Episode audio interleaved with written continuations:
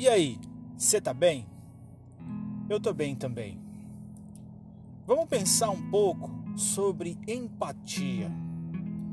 Mas para entender a empatia, nós precisamos compreender sobre subjetividade. Um adjetivo tão complexo, mas tão fácil de entender. Pode parecer estranho, mas eu vou te ajudar a compreender isso. Se você pensar que todo ser humano ele é um indivíduo com características únicas, com personalidade única, com sentimentos únicos, com pensamentos únicos, vai ficar muito mais fácil você entender a subjetividade. O DNA de um ser humano ele é único. O código genético ele é único. Até os gêmeos, eles são únicos em sua individualidade. E quando eu passo a entender que cada ser humano é único, eu passo a respeitar a individualidade da outra pessoa. Aí fica muito mais fácil me relacionar com essa outra pessoa. Por quê?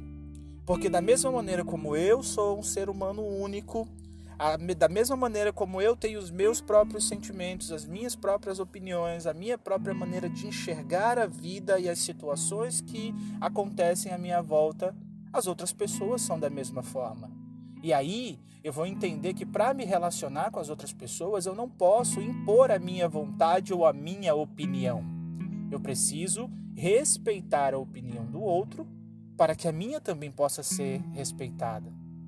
Jesus, ele nos deu um ensino muito precioso, um mandamento muito importante.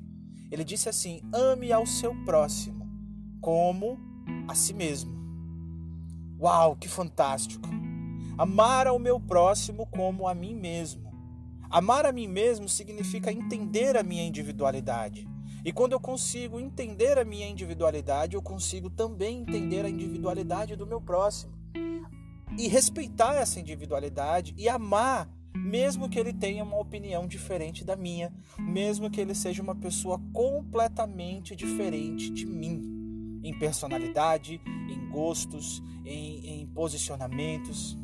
O grande problema da nossa geração é que nós queremos impor a nossa vontade sobre as outras pessoas. É muito ego, é muita, muita necessidade de querer se sobressair aos outros. E isso é totalmente equivocado. Nós precisamos fazer com que ele cresça, o nosso amado Jesus, e a gente diminua. Se nós exercitarmos a empatia, que é a capacidade de nos colocarmos no lugar da outra pessoa, as nossas relações elas vão ficar muito mais fáceis. Se nós entendermos os sentimentos das pessoas que estão à nossa volta, das nossas esposas, dos maridos, dos filhos, dos amigos, dos colegas de trabalho, das pessoas que estão à nossa volta, da nossa rede de relacionamentos, vai ficar muito mais fácil a gente construir relações mais saudáveis, construir relações mais duradouras. Se eu puder te dar um conselho hoje, é esse: ressignifique as suas relações, exercite a empatia se coloque no lugar da outra pessoa e preste bastante atenção. Comunicação não é o que você fala, mas é o que a outra pessoa entende daquilo que você está falando. Que Deus te abençoe e que essa essa mensagem traga um sentido para a sua vida. Valeu!